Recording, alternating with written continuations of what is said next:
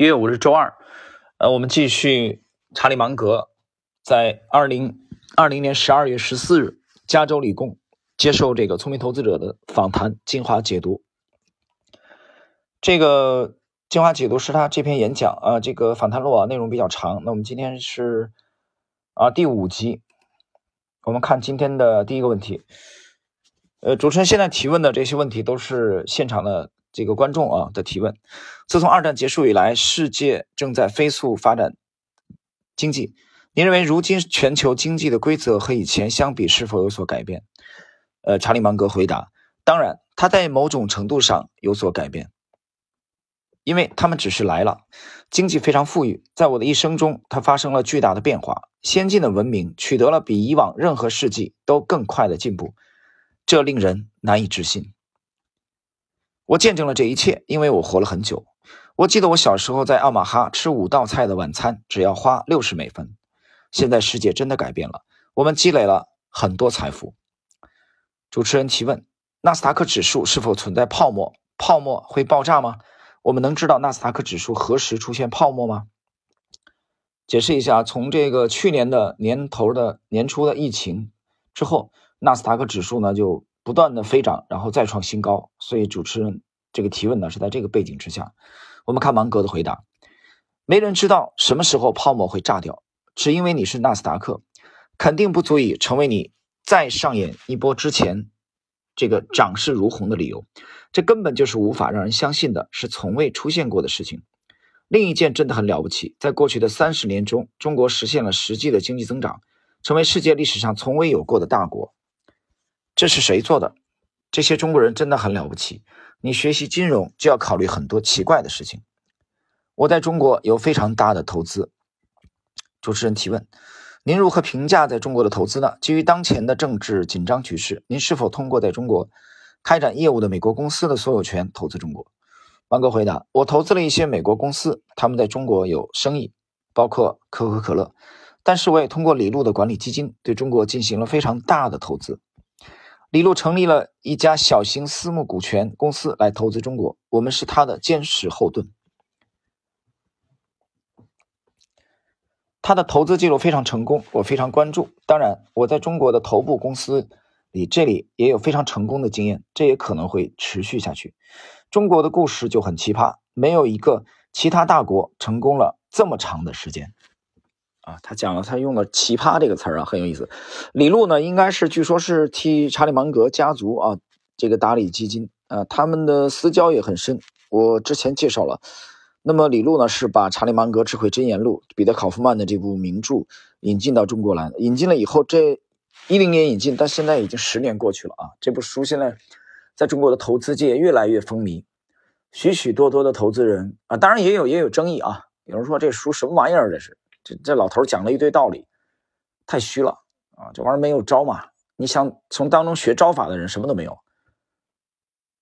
它里边是论道的。呃，我讲了，老芒格是一个哲学家。其实，呃，我本人觉得这部书非常好。呃，非得让我去比较的话，当然这样说可能是有对对一些大咖啊，投资一代宗师不敬啊。我觉得个人观点一家之言嘛，每个人都有都都可以表达自己的这个见解。啊，你非得让我比较，我认为现在在最近的从一零年到现在，我读的投资类的书当中，啊，但这本书绝不单单是讲投资的。我从一零年到现在读了这些，就是跟投资有关联的书吧，关联性比较紧密的书当中，超过这本《智慧箴言录》的还真不多，不多。我不能说它排最近十年我阅读书目的第一名，但是我可以讲啊，它。一定是在前三名。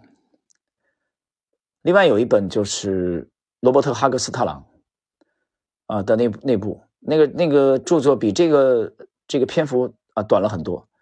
老芒芒格这部就彼得·考夫曼整理了芒格的这个演讲录啊，他一生的这个思想的精髓。这部书是个大部头的著作，叫《穷查理宝典》。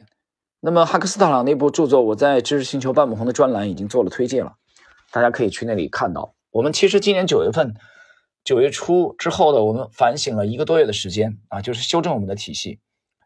这当中我重点读了两部书，其中第二部就是罗伯特·哈克斯特朗这部啊，又把它重读，给了我新的启发。